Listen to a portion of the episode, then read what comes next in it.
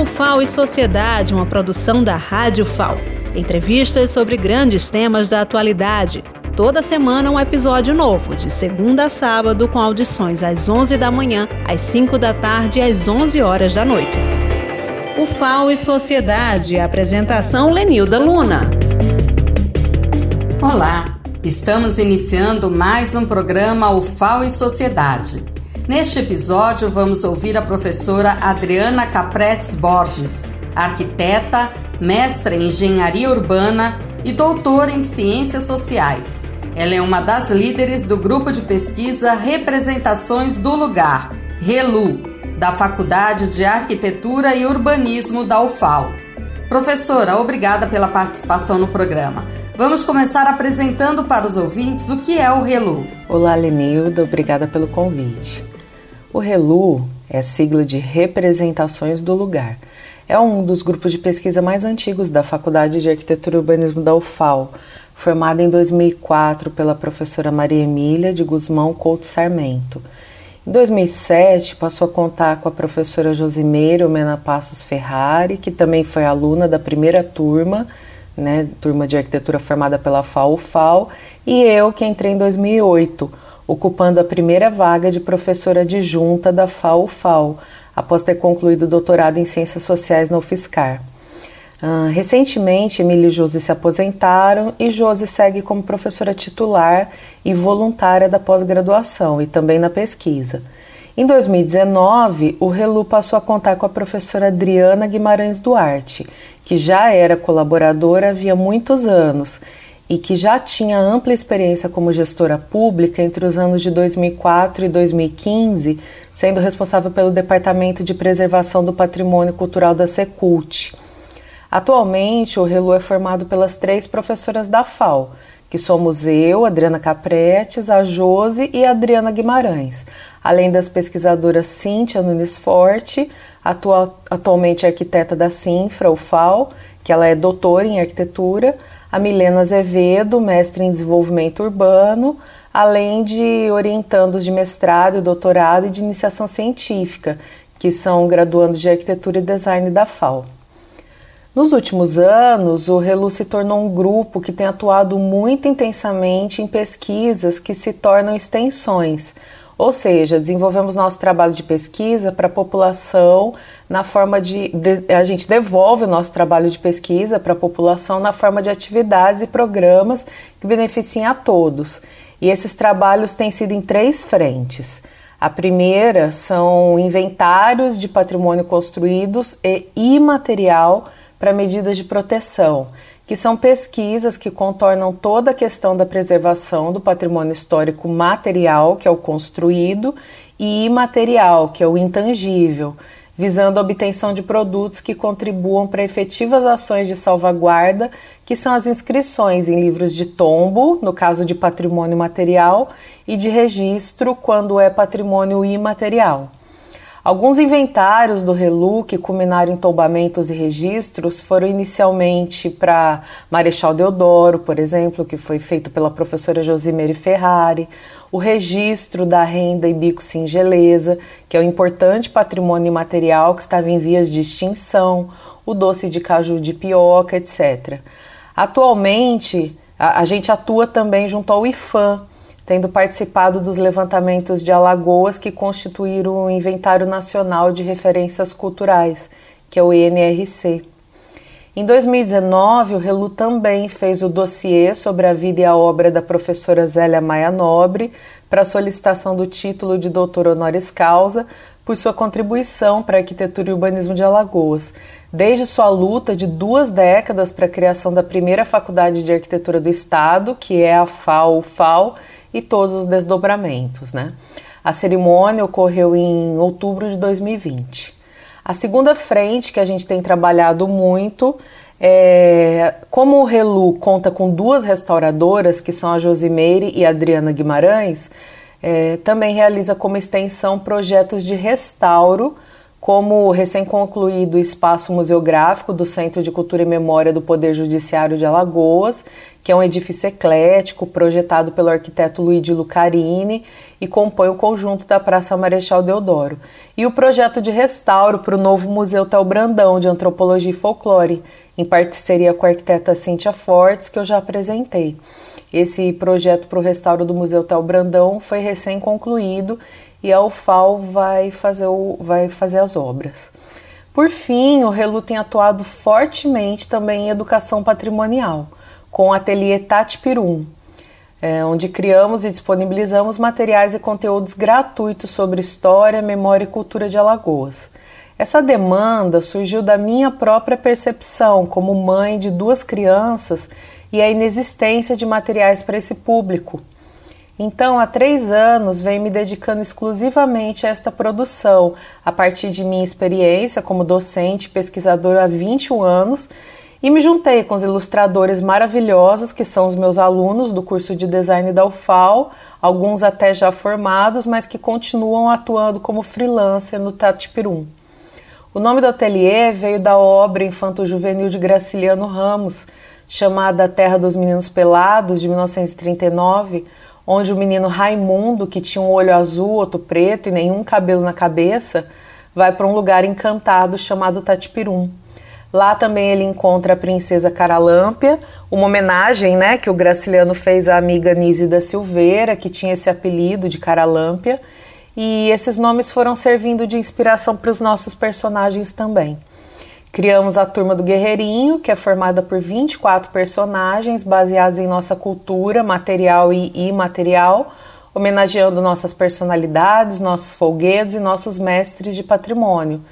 Então a gente tem o Jorginho, o Theo, o Aurélio, a a Caralâmpia, a Martinha, Jofre, Zumba, Hermeto, Cacá, Dandara e o Armandinho mas também nomes de personagens, né, como o próprio Guerreirinho, a Diana do Pastoril, La Ursa, Jaraguá, o Bumba, a Yara, Vitalina, que é a boneca gigante, e a Bela, que é a calunga do Maracatu.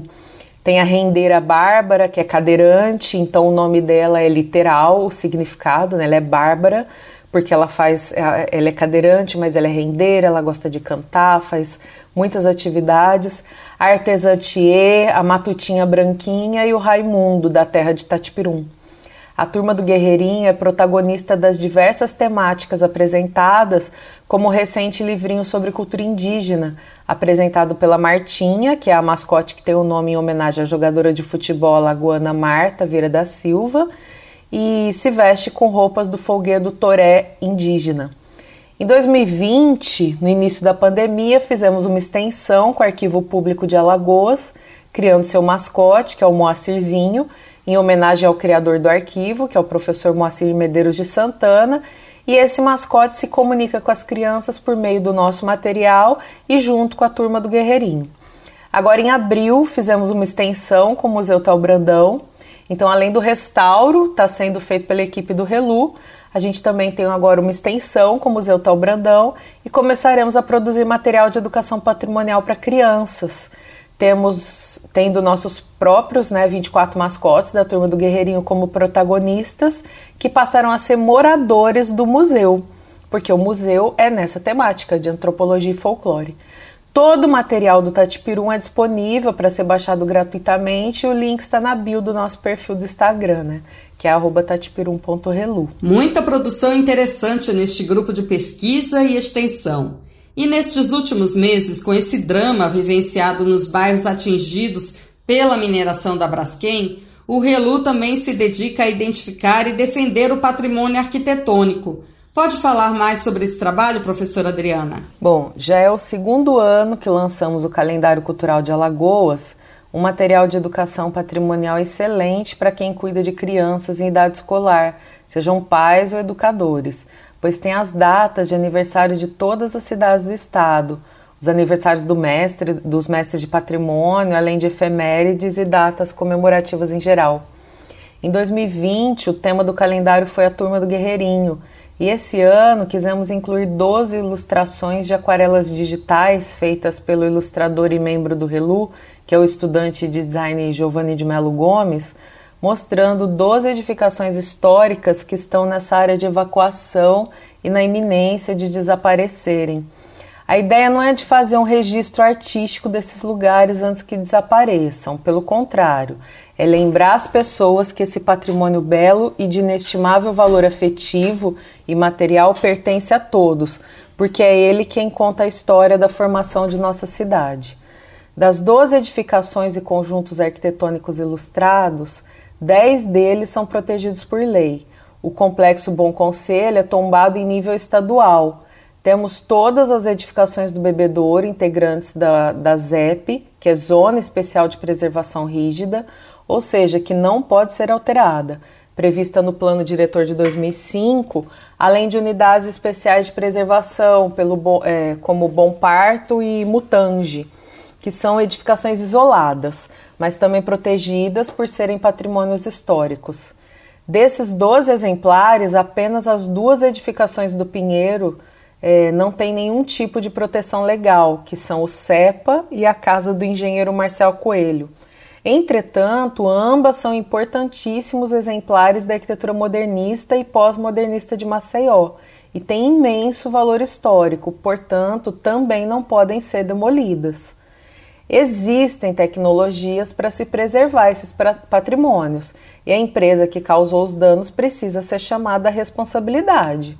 Não pode ser, simplesmente sair comprando tudo e fazer o que bem entender pois são patrimônios protegidos por lei e a lei tem que ser cumprida ou não tem?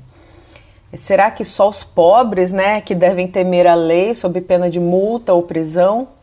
Então, o objetivo dessas ilustrações foi de contribuir para a sensibilização das pessoas, para um despertar dos cidadãos, para voltarem a se, a se atualizar dos fatos e se juntar urgentemente aos moradores diretamente afetados para cobrar por mudanças e reparações, pois todos perderemos e só a população é que tem força se estiver unida para cobrar do governo, seja municipal, seja estadual, né, para co cobrar posicionamento mais efetivo. Cada pessoa, em sua especialidade, em seu lugar enquanto cidadão, tem que assumir sua parte, pois assim o peso não fica só para poucos, né, em cima de que são aqueles moradores dos bairros já, arras, já arrasados pela situação. Eu sou professora na área de História da Arquitetura e contribuo com esse material que traz informações sobre o patrimônio, é, outro que é da engenharia ou do meio ambiente ou da assistência social, comerciantes, pessoas atuantes no mercado imobiliário, turismo, políticos, todos devem se envolver nessa questão, porque ela é de todos. É uma situação dramática. O Relu afirma que estamos vivendo a maior tragédia ambiental urbana causada pela mineração. Precisamos nos envolver e para isso é preciso informação. Professora, pode falar um pouco mais sobre esse afundamento do solo por conta da mineração? Bom, o caos já vem ocorrendo pelo deslocamento de 25 mil pessoas, causar, causando um desequilíbrio na oferta e demanda dos imóveis, especulação imobiliária Fora que quando ocorrer o afundamento dos bairros que estão sobre esse eco, esse oco, né, criado pela retirada do salgema, a cidade inteira vai ser gravemente afetada com a movimentação de terra e da água da laguna. Portanto, será sentido também na parte baixa da cidade, que é o principal destino turístico do país. Vai afetar a economia, o turismo, a mobilidade, que já é bem complicada em Maceió e a indústria não está fazendo e a, e a indústria né, que vem ocorrendo, que vem causando isso, não vem fazendo nenhum trabalho de orientação a respeito disso, mas está se limitando ao diálogo voltado apenas com os acordos, apenas para os acordos financeiros com parte das pessoas afetadas. A existência da Braskem em nossa cidade, desde que foi implantada em 1976, ainda com o nome Salgema, já se constitui uma ameaça por si, pois a indústria é uma bomba relógio devido à grande periculosidade do cloro e seus efeitos, né? São devastadores no caso de vazamento. A tragédia ambiental já vem acontecendo então desde que ela foi implantada, quando a Braskem acabou com todo o litoral sul da cidade, aniquilando o valor comercial das terras dos bairros todos que circundam aquela indústria. Os bairros Lagunares e o Pinheiro são o segundo momento dessa tragédia, agora muito maior, e que, se nada foi feito para parar essa indústria e exigir que ela repare os danos no solo, bem como as perdas materiais das pessoas e do patrimônio público, é difícil se vislumbrar um futuro para nossa cidade. E estamos vivendo essa tragédia junto a outro drama que são as perdas humanas nessa pandemia de Covid-19. É preciso enfatizar que os acontecimentos provocados pelo afundamento do solo nos bairros não atingem apenas os moradores dessas localidades, mas toda a cidade. Como a senhora avalia, professora, a resposta da sociedade a esse caos? Bom, estamos exaustos pela situação causada pela pandemia, sem conseguir enxergar uma luz né, a curto prazo diante de um governo negacionista que age a favor do Covid-19. Então, eu acho que isso está contribuindo para anestesiar as pessoas que poderiam e deveriam estar mais envolvidas na cobrança né, de respostas e reparação da Braskem mas também das ações que se esperam de quem deveria nos defender dessa tomada de toda uma cidade por uma mineradora que vem fazendo o que quer com a anuência de prefeitos e governadores desde 1976. Ou seja, a cidade de Maceió parece que ainda não despertou para o fato de que essa tragédia ambiental e urbana não vai afetar só os moradores dos bairros envolvidos, que agora não são mais Cambona, Bebedouro, Mutange, Bom Parto e Pinheiro, mas também o farol e sabe-se lá onde isso vai parar. E o que está em vias de desaparecer não são apenas as casas desses bairros, apenas muito entre aspas, né? Mas as histórias de vidas de 25 mil moradores que têm relações com outros milhares de cidadãos, porque todo mundo conhece pessoas que moram nessas áreas, tem histórias nessas áreas, estudaram, né? Trabalham nesses lugares, sem contar que ali existe uma concentração de exemplares históricos que são as nossas raízes, a nossa identidade, a casa mais antiga da cidade em estilo colonial, que é o Casarão Nunes Leite, todas as edificações históricas da, da Avenida Major Cícero de Góes Monteiro, que são ecléticas, o conjunto arquitetônico Nossa Senhora do Bom Conselho e outros, bem como as muitas casas modernistas do Pinheiro, que são exemplares importantes de nossa história recente da arquitetura e da construção, como CEPA e a Casa do Engenheiro Marcel Coelho, por exemplo. Quem passa por esses bairros tem até um mal-estar, Parece uma cidade fantasma, só em ruínas. Quem quer isso para a sua cidade? Né? Exatamente. Não queremos isso para a nossa cidade. E é preciso exigir a reparação pelos danos causados pela Braskem. Professora Adriana Capretes, muito obrigada por sua participação e pelos esclarecimentos que a senhora trouxe aos nossos ouvintes. Eu agradeço imensamente a oportunidade de divulgar nossos trabalhos nesse veículo né? e convido a todos a acompanhar nossos trabalhos por meio das redes sociais. Nós temos três perfis de Instagram onde disponibilizamos materiais gratuitos de educação patrimonial. O primeiro é o arroba, né, relu.ufal. Temos também o tatpirum.relu, tatpirum com N de navio e o Sereias.alagoanas, que é mais um trabalho do Tati Pirum, onde a gente apresenta biografias de alagoanas inspiradoras. Além disso, acabamos de criar o nosso canal no YouTube e já este mês começaremos a criar conteúdos de educação patrimonial voltado para crianças e educadores. O canal no YouTube é Tati Pirum Educação Patrimonial. Obrigada! Tá certo, professora, vamos acompanhar e divulgar esse trabalho. O programa FAO e Sociedade fica por aqui. Compartilhe o nosso conteúdo e até a próxima semana.